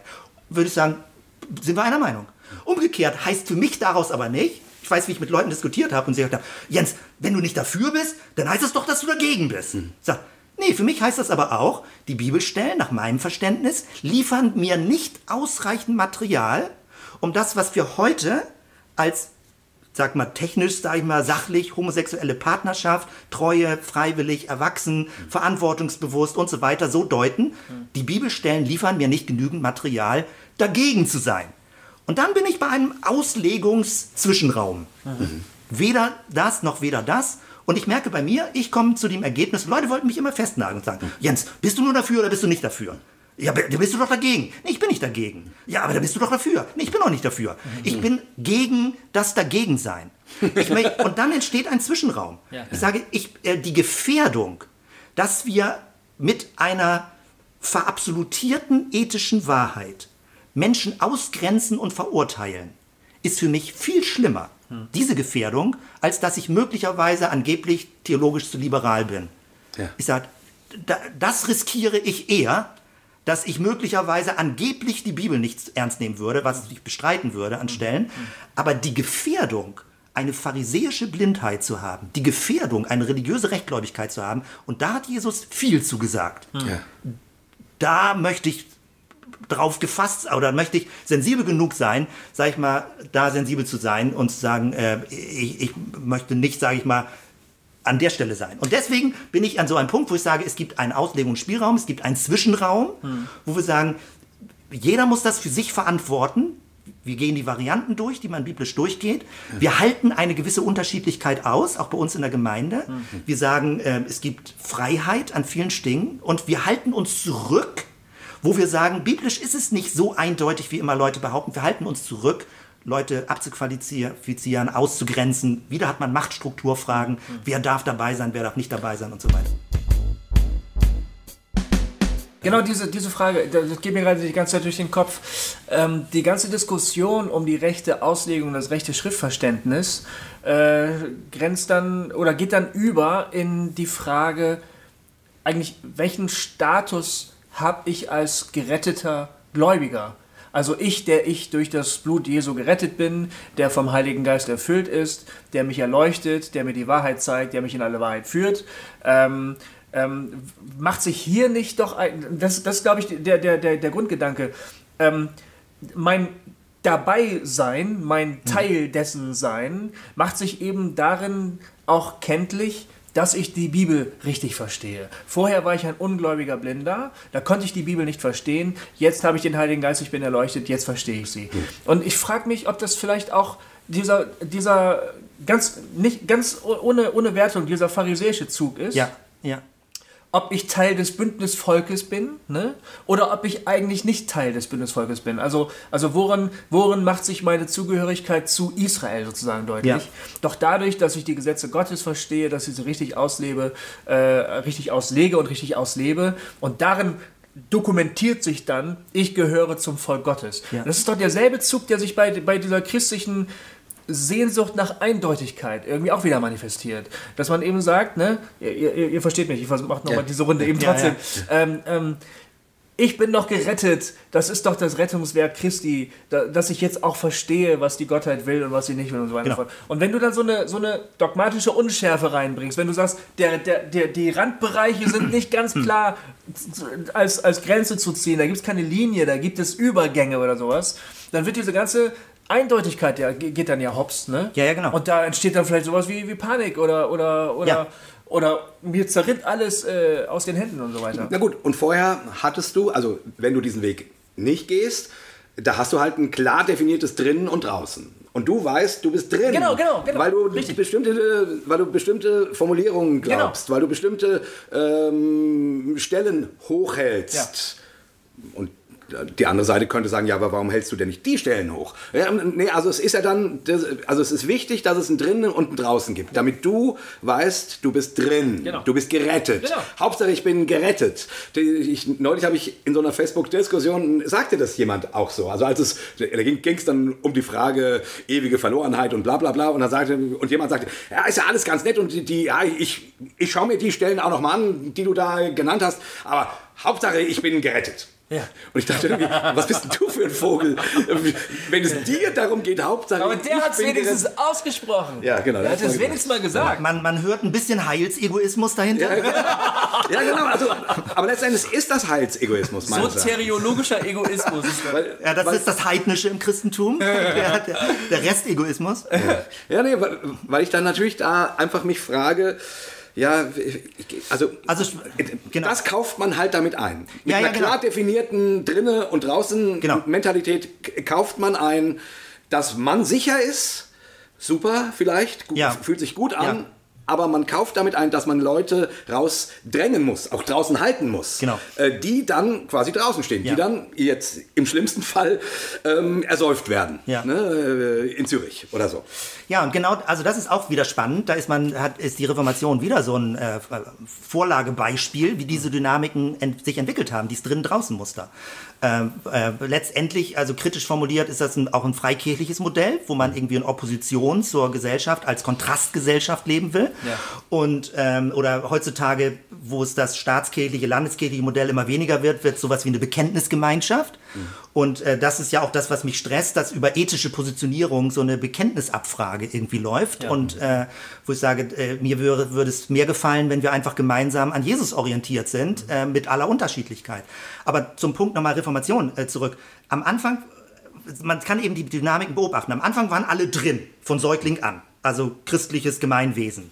Dann gab es die Alternative, jetzt am Beispiel der Täufer, die waren draußen. Ähm, das Neue war äh, apokalyptisch, utopisch in der Zukunft. Die Gegenwart wurde zweifelhaft. Man wollte Dinge reformieren. Als das aber wegbrach, die Zukunft, und man wieder in der Gegenwart war, da fing an, auch das kann man überprüfen, auch bei den Täuferbewegungen, dass sie sich einigelten. Und nach ihrem Verständnis war dann die Welt plötzlich draußen und sie waren drin. Genau. Ja. Vorher waren sie draußen, Ja, ja. Ausgegrenzte, und Ja. plötzlich haben sie gesagt, nee, innen drin ist jetzt das Reich Gottes, innen drin ist jetzt das Neue, innen drin äh, gehörst du dazu, draußen ist die sündige Welt. Und wieder die, dieser Mechanismus mit Boundary Markers, wer gehört dazu, unter welchen Bedingungen, dann hat man auch diese ganzen kritischen Entwicklungen, wo es um Kleiderordnung geht, auch damals alles schon. Das sind auch nicht so schöne Entwicklungen dabei. Ne? Und natürlich ist es so, wenn man diese, diese Markierung, äh, so ethische Markierung, Positionen, Überzeugungen, wenn die nicht so klar positioniert sind, dass Leute ein bisschen überfordert sind, gestresst sind, sagen, ich brauche eine klare Ansage, was, was glaubt ihr denn nun? So, auch von der Leitung. Aber immer ist es wieder, wo ich sagen würde, wenn Leute theologisch behaupten, sage ich mal ein bisschen scharf, reflektiert zu sein, müssten mindestens die Leitungsperson sagen, wir übernehmen die Deutungshoheit über gewisse Bibelstellen und für unsere Gemeinde gilt das. Ja. Mhm. Ich finde es unsauber, wenn Sie sagen, in der Bibel steht das. Man müsste sagen, in der Bibel steht Folgendes und man muss den Zwischenschritt machen. Wir für unsere Gemeinde legen es so aus und in dieser Gemeinde hast du es mit dieser theologischen Positionierung zu tun. Ja. Das würde ich transparent und fair finden. Das Problem ist nur, bei gewissen theologischen Verständnissen ist da schon zu viel Menschlichkeit drin. Es muss ja direkt von Gott kommen, eine Eingebung, dass jetzt Gottes Wort gesagt wird. Und ich sage, nein, wir müssen menschlich die Verantwortung übernehmen, wie wir Bibelstellen auslegen. Und es ist legitim, dass wir zu unterschiedlichen Auslegungen kommen. Okay. Ja. Aber Jens, du hast jetzt, ich weiß, äh, Dann müssen wir noch zur Zukunft ein bisschen kommen. da, Genau. da will ich gerade hin. Ja. Ähm, du hast äh, jetzt gesagt, okay, von, von dem verlorenen Paradies her die Wirklichkeit zu deuten, äh, bringt seine großen Schwierigkeiten mit sich. Ja. So, äh, jetzt haben wir die, uns darüber unterhalten, wie, die, äh, wie man das mit den biblischen Schriften versucht zu machen, was, äh, was verschiedene ähm, Hermeneutiken mit sich bringt, verschiedene Entscheidungen, Ja. äh, wo dann die einen sagen, entsch entscheiden sich, das so zu, zu sehen und, und die anderen so. So, aber ich weiß jetzt äh, äh, aus, deinen, äh, aus deinen drei wirklich sehr intensiven und spannenden Predigten, gerade zum Thema Homosexualität, äh, dass du nochmal anders guckst. Ähm, und da will ich jetzt, jetzt, jetzt gerne hin. Du versuchst so eine Entscheidung, äh, so eine ethische Entscheidung, äh, nicht in erster Linie aus der Vergangenheit, nicht in erster Linie von der Ausschließlichkeit, hier steht es, sondern von der Zukunft. Ja, Was, was meinst du damit? ja. Das, das, Zutreffen. ja, man hat da leider so wenig, so wenig Anhaltspunkte, aber bei dem Thema Homosexualität hat man ja auch wenig Bibelstellen. Also wenn man über die Zukunft redet. Also allein äh, vor, vor kurzem ähm, ich, äh, bin ich nochmal drüber gestolpert. Ähm, äh, die, die, bei, bei der ersten Schöpfung steht, es war gut. Ja. Äh, ja, warum gibt es denn eine neue Schöpfung? Ähm, also die, ähm, wenn was gut war, weil und viele deuten es so und deuten es so, Gott wieder wird das Alte wiederherstellen. Stimmt, ja. Ja. Das ist die Hauptdeutung. Ja, das habe ich in. Büchern, ich will jetzt keine Namen nennen, auch von renommierten Leuten so ungefähr. Und sie Ich sagen, habe auch x Predigten gehalten. geht um die, Wiederherstellung. Die, so, die diese Argumentationslinie Genau, verfolgen. man hat die Schöpfung, die Ja. hat man so ganz golden und schön und äh, die Natur und ganz wichtig und so weiter. Alles ist ein Abfall davon. Wir leben jetzt in einer gefallenen Welt, in einer zerbrochenen Welt. Aber Gott wird es wiederherstellen. Genau. Ja.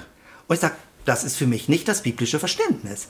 Weil damit sind wir auch teilweise in anderen religiösen Reli äh, Mustern. Auch der Islam spricht von Wiederherstellung. Also von einer Verklärung des Paradieses. Man kommt ja ins Paradies dann später. Ich sag, Das ist doch gar nicht spezifisch christlich. Spezifisch christlich ist doch, dass es gerade nicht wiederhergestellt wird, sondern dass die Geschichte in einem Garten beginnt und einer Stadt endet. Das gibt, es ist eine echte Geschichte. Leute reden dann von Heilsgeschichte, Ja. aber sie meinen nicht Geschichte. Äh, sie haben gar nicht das Gefühl, es entwickelt sich weiter, sondern Wieso äh, in der Stadt? Du meinst das neue? das ist Neu-Jerusalem. Also jetzt haben wir mal vom Muster. Ja. Ne? Also man hat, ähm, es gibt ja auch so Bewegungen zurück zur Natur und alles ist wieder, sag mal, als würde die Natur vergötzt werden und vergöttlicht werden. Nein, die Natur wird dekonstruiert in einer gewissen Form bei aller Berechtigung, dass wir in der Natur leben, aber die neue Welt überbietet doch die alte Schöpfung. Äh, und sie ist besser und anders als die alte Schöpfung. Also es ist kein Kreislauf, wo wir wieder zurückkommen werden, dann sind wir ja fast auch hinduistisch, wenn wir irgendwie rumgehen und nach Jahrmillionen kommen wir wieder zum Anfangspunkt. Also Alpha und Omega sind dann ein und derselbe Punkt, so ungefähr. Ich sag, das ist doch gar nicht die christliche Botschaft. Die christliche Botschaft ist, dass eine Kategorie des Neuen eingeführt wird durch die Auferstehung. Ja. Ja. Und dass es eine Richtung gibt. Gott hat eine Richtung in der Geschichte und das, was morgen passiert, ist gestern noch nicht gewesen. Jeder Tag ist neu und anders. Es ist nicht einfach so, täglich grüßt das Murmeltier und jetzt reden wir nochmal über alles nochmal, modulieren es nochmal durch, äh, sondern es passieren wirklich neue Dinge und wir gehen auf etwas Neues zu. Und jetzt hat man folgendes Problem, dass die Kategorie, wenn sie wirklich neu ist, kann man sie nicht wirklich denken. Ja. Das ist das Dilemma. Weil du kannst nur, wenn Jesus sagt, neuer Wein in alte Schläuche, typisches Bild, keiner weiß so richtig, was damit gemeint ist, so total kryptischer Begriff, alle, alle beißen sich die Zähne dran aus. Aber alle, nehmen wir es mal als Beispiel und sagen, er sagt, du kannst das Neue nicht in der Gestalt des Alten denken. Ja. Und sagt, ja, das stimmt ja auch. Wenn es wirklich neu ist, wenn es wirklich anders ist, wenn es wirklich fremd ist, wenn es wirklich was ist, was es noch nicht gab, dann geht's nicht. Zum Beispiel liberale Theologie hat die Auferstehung immer versucht, dadurch zu kritisieren, weil sie sagt, das gab es naturwissenschaftlich noch nie, deswegen kann es nicht stattgefunden werden. Ja, deswegen ist es ja neu, weil es nicht äh, bisher noch nicht stattgefunden hat. Also so. Und deswegen, wenn man jetzt nach vorne denkt, es gibt so Andeutungen, die Jesus macht. Und eine ganz, ganz super spannende Stelle finde ich, wo er sagt, er wird wieder provoziert. Immer wenn er über Beziehungsfragen redet, wird er eigentlich provoziert. Von sich aus redet er gar Geht nicht schon drüber. immer um Sex. Sex ist immer, Immer das wieder harte provoziert. Ja. Genau. Und dann, es gibt diese Stelle äh, mit Scheidung äh, siebenmal und wer am Himmel, mit wem bist du im Himmel verheiratet? Und Jesus sagt, jetzt mal meine flapsigen Worte, Leute, ihr habt überhaupt nichts begriffen. Im Himmel gibt es keine Ehepaare mehr. Im Himmel, Leute haben ja so eine Traumvariante, dass sie hoffen, äh, alle Ehepaare sind im Himmel irgendwie zusammen und haben ihr eigenes Zimmer und so weiter. Aber im Himmel gibt es keine Ehepaare, im Himmel gibt es kein Heiraten, Im Himmel sind wir verlängert, weder Mann noch Frau, in Christus sowieso, Galater, weder Mann noch Frau. Wir sind den Engeln gleich. Heißt, jetzt sofort verlängert, im Himmel gibt es die männlich-weiblich Polarität nicht mehr. Das heißt Dekonstruktion der Schöpfungsordnung. Die Schöpfungsordnung sagt, der, das Prinzip männlich-weiblich ist ewig. Und wir müssen uns daran orientieren. Sagt, nein, es gilt für diese Welt, es ist offenbar eine Übergangsordnung für diese erste Welt. Wie wir leben, wie wir das ordnen, ist eine Vorläufigkeitsstruktur, wo wir miteinander klarkommen müssen, wie das rechtlich geordnet wird und so weiter und so weiter. Aber dieses Prinzip der Polarität ist kein Ewigkeitsprinzip. Und deswegen sagte ich ja schon, Jesus als Einzelperson, ehelos und nur Mann, hat Gott vollständig umfassend abgebildet, weil es geht um den Menschen. Und im Himmel werden wir Menschen sein in wahrhaftigen, treuen, ehrlichen, offenen Beziehungen vor Gott. Es gibt Gott und Menschen. Eine erlöste Menschheit vor Gott. Und da gibt es nicht Kleinfamilien, also vielleicht gibt es Freundeskreise, keine Ahnung, da kann man rumspielen.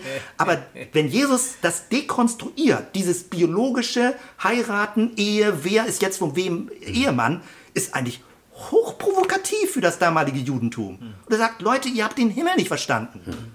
Der Himmel ist wie Engel. Ihr seid nicht Neutrum so ungefähr, aber Gott hat am Anfang einen Menschen geschaffen. Ihr werdet im Himmel ein Mensch sein. Ihr werdet Menschen sein vor Gott. Und das finde ich ist eine super spannende Sache. Und die Frage ist jetzt dabei für mich, wo positioniert sich Gemeinde? Weil Gemeinde kann als Referenzpunkt das Paradies haben Ja. und dem immer nachtrauern und sagen, wir müssen den Leuten moralisch erklären, was vom Paradies abweicht und äh, die Urnatur in dir sagt, du bist eigentlich nur Mann oder Frau und alles andere darfst du nicht und du weichst ab und das Verhalten ist nur sekundär und deswegen musst du dein Verhalten ändern, damit du gegen deine Natur kämpfst und so weiter. Und die heutigen, gegenwärtigen, säkularen Leute oder wie auch immer würden sagen, äh, so bin ich doch, so bin ich geboren, so ungefähr. Die arbeiten mit, argumentieren mit der Gegenwärtigkeit. Und, äh, sag mal, Gegner gegen Homosexualität argumentieren mit der Schöpfungsanders Ur Ursprünglichkeit, wovon wir abgewichen sind. Ich, sag, Ja.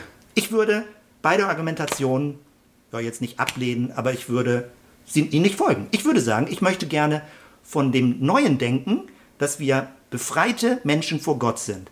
Und deswegen könnte man auch sagen, bei, bei homosexuellen Beziehungen, natürlich kann man sagen, gab es so nicht im Schöpfungsbericht, würde ich Leuten sofort recht geben. Würde sagen, hm, steht auch nichts positiv in der Bibel drin, verstehe ich. Aber irgendwie die Bibelstellen, die wir haben, so richtig verurteilen, das kriege ich nicht rausgeleitet aus der Bibel, was ihr da macht. Deswegen würde ich eher gucken, was für eine Art von verantworteter Beziehung ist das? Und obwohl alle sagen, Beziehung falsch, also wenn Leute kritisch dagegen sind, Beziehung falsch, versucht doch mal auf die Beziehung zu gucken, ob nicht Elemente drin sind, die die neue Welt aufschimmern lassen. Auch wenn ihr alles ablehnt ethisch.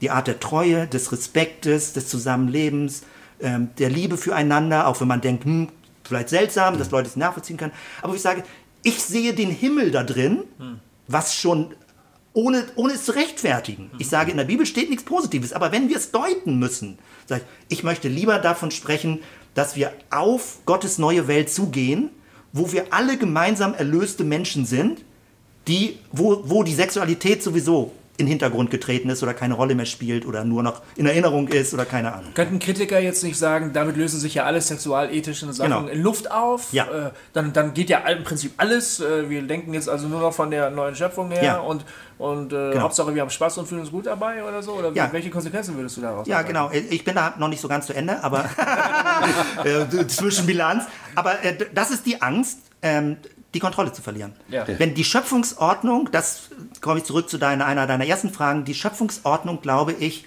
ist sowas wie ein ganz mystisch subtiler Grundpfeiler, um die menschliche Gesellschaft geordnet zu haben. Ich habe ja die ganze Zeit, und viele verstehen es ja nicht, warum hat man Angst, dass durch homosexuelle Beziehungen die Familie bedroht ist? Genau. Sagt, was für eine mystische Struktur, für eine Angststruktur habt Ja. ihr dahinter? Auch das Könnt- deutsche Volk ist dadurch das, ja, auch noch. Das kommt ja noch dazu. Sagt, ihr könnt doch positiv. Ich bin 30 Jahre gerne verheiratet, so ungefähr. Und, und äh, sag mal so, das ist meine Welt. Ich finde das toll. Sagt, ich kann doch positiv das leben mit meiner Familie, ohne was anderes, was anders ist, als ich lebe, abwerten zu müssen. Woher diese Angststruktur? Und das, glaube ich, hängt mit dieser ganz tiefen, und da sind wir mehr bei Religion als beim christlichen Glauben, mit einer ganz tiefen Grundangst, dass das Chaos ausbricht, dass die Gesellschaft durcheinander gerät, dass wir keine klaren Leitlinien mehr haben, dass das Tragende nicht mehr da ist. Und äh, ich glaube, viele Leute können das nicht richtig formulieren, ich vielleicht auch nicht, aber ich glaube, so eine ganz tiefe Untergrundströmung ist drin. Und ich frage mich, Warum sind wir so bedroht davon?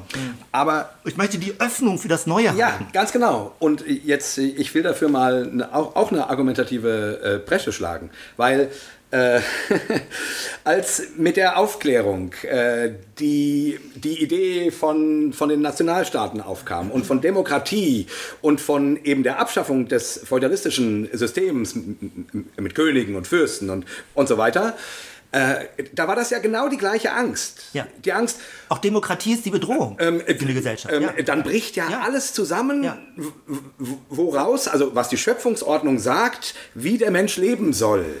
Äh, ihr wollt was, für, ihr wollt, äh, ihr wollt sozusagen das abschaffen, was den Menschen lebensfähig macht, nämlich diese Ordnung. Ähm, ähm, so, jetzt leben wir, keine Ahnung, 150, 200 Jahre später. Äh, gut, wir haben äh, unsere Kämpfe äh, mit Demokratie äh, gehabt und alles Mögliche. Aber augenblicklich sagen zumindest so gut wie alle, äh, auch Christen, die ich, die ich kenne, ähm, Demokratie ist nicht, äh, ist vielleicht nicht die beste denkbare, äh, äh, ist nicht die schönste Sache, aber es ist die beste, die wir haben. So. So die beste, zweitbeste Lösung. So. Ja, genau, Die beste von den schlechtesten Lösungen. Ja. Die beste von den schlechtesten Lösungen, weil wir haben keine andere. Genau. Also sprich, das hat sich abgelöst. Das Neue wurde, hat, haben, haben Menschen äh, aufgenommen, angefangen umzusetzen und so weiter. Das hat das Alte abgelöst. Ja. Und heute sagen wir, ja, und es ist besser so. Es Ja. ist besser so, weil es mehr Freiheit bringt. Ähm, und dann arbeiten wir genau mit den mit Begriffen, die wir im Himmel verorten. Ja. Freiheit, Mündigkeit, ähm, Anteilnahme, Partizipation. Ja. Es gibt Werte. Es gibt sehr wohl Werte. Ja.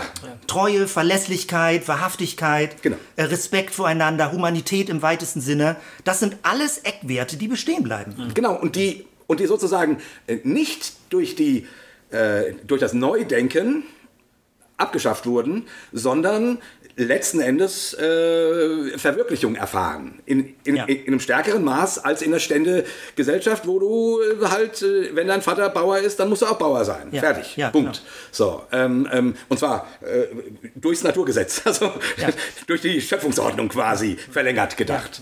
Ähm, und einfach nur mal das, äh, also äh, da ist es, finde ich ja, also gelungen nicht. Wir haben ja auch natürlich unsere großen Probleme und so weiter, weil wir sind ja noch nicht im Himmel. Aber ich würde sagen, ähm, ähm, genau das, was du quasi theoretisch skizziert hast, haben wir gesellschaftlich ja schon an vielen Punkten vollzogen. Abschaffung von Sklaverei.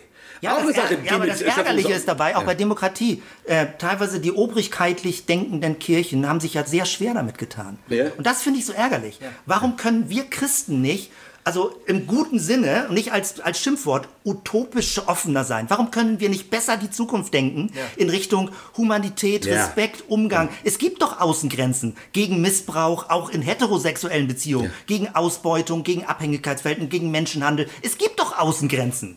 Äh, und da, die, da, da gibt es riesen Baustellen, worum man sich kümmern könnte, um irgendwie was Sinnvolles, sage ich mal, für, für die weitere Entwicklung zu tun. Ja? Und warum Christen da nicht also warum sie so Angst haben, wo es doch eigentlich vom Neuen Testament, da bin ich wieder beim Stichwort Richtung und Entwicklung, ein Fenster in die Zukunft rein, äh, was Gott mit uns vorhat, damit wie eine Menschheit, sag ich mal, erlöst wird, im guten Sinne, jetzt mit allen äh, äh, Randbemerkungen dazu, sagt, warum können wir nicht offener und mutiger und innovativer nach vorne denken, ohne diese Angst, uns bricht eine Ordnung weg oder jetzt bricht das Chaos aus oder so. Genau. Ja, und da, und da bin ich nämlich genau, also die, die, ich, äh, wir haben ja in der vorletzten Sendung sozusagen äh, über, über dieses kleine Modell mit der Windrose gesprochen, wo ich z- zwei Pole gesetzt hatte, ähm, Weltorientierung oder Apokalyptik ähm, als Gegensatz. Und im, mir haben manche Leute in den, in den Kommentaren und so gesagt, ja, ist ja alles ganz schön, aber äh, könnte man den Begriff Apok Apokalyptik, der ist so doof. Und ich verstehe, dass er doof ist, weil man natürlich damit auch ganz seltsame Dinge verbindet.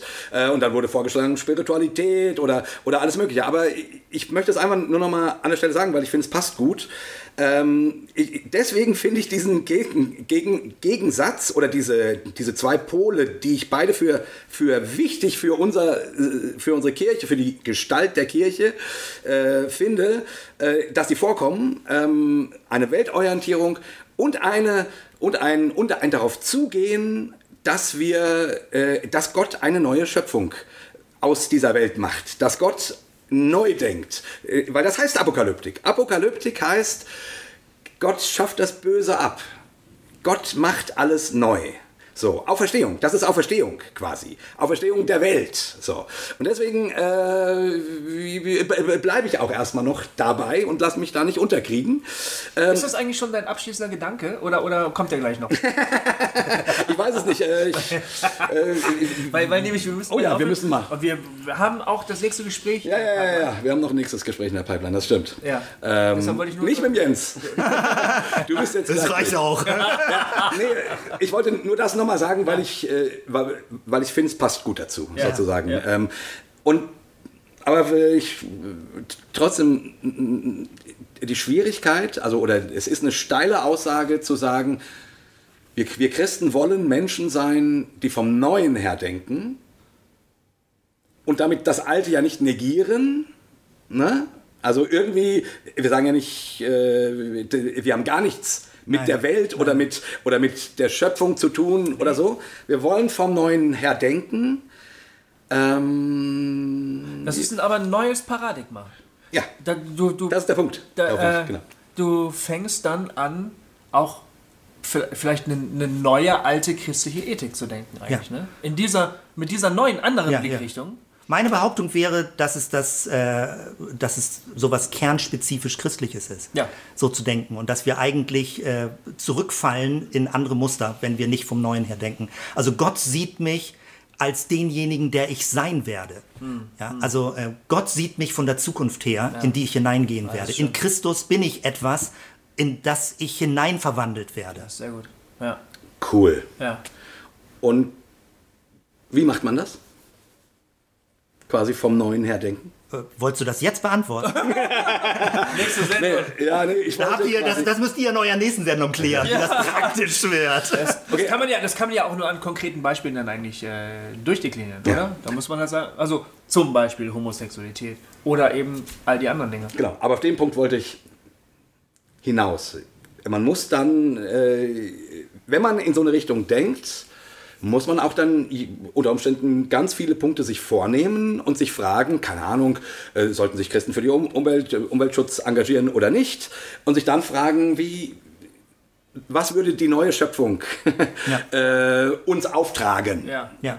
Äh, die alte einfach wegschmeißen oder mit ihr sorgsam umgehen oder wie auch immer. Also ne, ne, ne, das müsste man dann wirklich auch für jeden Punkt. Ja, und ich, für mich ist also ein ganz großer Punkt, wie, wie verortet sich die Gemeinde oder die Kirche, in dem ich bin. Also trauert sie dem verloren gegangenen Paradies zurück, hm. dann fängt man an, ethisch moralisierend zu werden. Hm. Oder stabilisiert in der Gegenwart die Kirche das staatspolitische System. Mhm. Dann wäre das so, so eine Gegenwartskirchlichkeit. Oder, und das sind so, so Begriffe, also äh, ich meine wieder, John Howard Yoda verwendet den Begriff, eine messianische Gemeinschaft zu sein, also eine Sehnsuchtsgemeinschaft, die immer offen ist für das Neue. Dann besteht die Aufgabe nicht darin, auch nicht in Predigten oder in Bibellesen im Sinne von, wir bestätigen nur das, was wir sowieso alle schon wissen, sondern es geht darum, immer eine Öffnung zu erhalten, eine, eine Lichtung, etwas, was, was mir einen Riss ins System reinbringt. Also wo ich gerade auch eine positive Verunsicherung bekomme und nicht immer nur so Religion, nicht nur als Sicherung und Stabilisierungssystem, sondern was immer offen gehalten werden muss. Und das finde ich großartig. Ja? Also es gibt so einen Begriff, der lautet proleptische Gemeinschaft. Ähm, das ist total toll. Also im Sinne von, es meint eine Gemeinschaft, in der man schon ansatzweise die kommende Zukunft spürt und erahnen kann. Und das wäre mein Bild von Gemeinde, so zusammen zu leben mit aller Unfertigkeit. Das ist ein so gutes Schlusswort. Fantastisches Schlusswort. Dass wir jetzt eigentlich nur noch dreimal Hossa ja. sagen. Ne? Sehr, sehr gut. Ja. Liebe Freunde, wir hören uns nächste Woche schon wieder. Wahnsinn. Und äh, zwar wahrscheinlich mit einem Live-Talk. Ja. Ähm, der, genau, freut euch schon mal drauf. Äh, welchen wissen wir noch nicht. Er wird wahrscheinlich in Marburg aufgenommen worden sein. Genau, einer von den beiden in Marburg. Einer von den aufgezeichneten. Aber Jens, äh, an dieser Stelle einfach echt vielen, vielen Dank. Das war Danke, Ja. hat Spaß unglaublich gut und äh, wirklich, das ist so voll, was du uns hier mitgegeben hast in diesen beiden Sendungen. Äh, auch interessant, letztes Mal Ver Vergangenheit, heute Zukunft. Ja, äh, total spannend. schön. und wo findet man dich im Internet? Hast du eine Homepage oder über die über eure G- Gemeindeseite? Ja, entweder Gemeinde, zellgemeinde-bremen.de, aber meine aktuelle private Homepage ist radikale reformation.de und Genau. da findet man das. Und wo findet man diese drei Predigten zum Thema Homosexualität, um das vielleicht nochmal auf dieses Thema äh, gesondert gedacht sich anzuhören? Die findet man auch auf unserer Webseite. Da muss man in den Predigtbereich gehen und dann gibt es einen Filter äh, Homosexualität und dann werden die drei Predigten angezeigt. Die sind von 2015, Genau. ist jetzt schon zwei Jahre her. Ähm, alles eine Zwischenbilanz, das muss man immer im Hinterkopf behalten. Ich will aber nur, dass die Leute noch die Chance haben, ein bisschen weiter zu stöbern und zu hören, weil das so, so geil ist, was du an Gedanken bringst. Okay, So, Freunde, danke fürs Zuhören. Es war sehr, sehr spannend. ja, war fantastisch. Äh, armer Johannes Hartl, der hat gleich zwei gehirnmatschige Menschen vor sich. Ja, mit dem sprechen wir nämlich gleich noch per Skype. Das kommt dann aber noch später. Also das, äh, das kommt erst. Ich weiß gar nicht, wo, wo wir jetzt wären. Ich wenn weiß wir, es auch nicht. Aber irgendwann äh, im November kommt dann der Talk mit dem Johannes. Ja. Wir sagen. Nicht nächste Woche. Nein, nicht nächste Woche. Wir sagen an dieser Stelle dreimal. Hossa, Hossa, Hossa, Hossa. Bleibt uns gewogen. Genau, und tschüss. Äh, kauft unsere Produkte. Hossa Talk. Jay und Goofy erklären die Welt.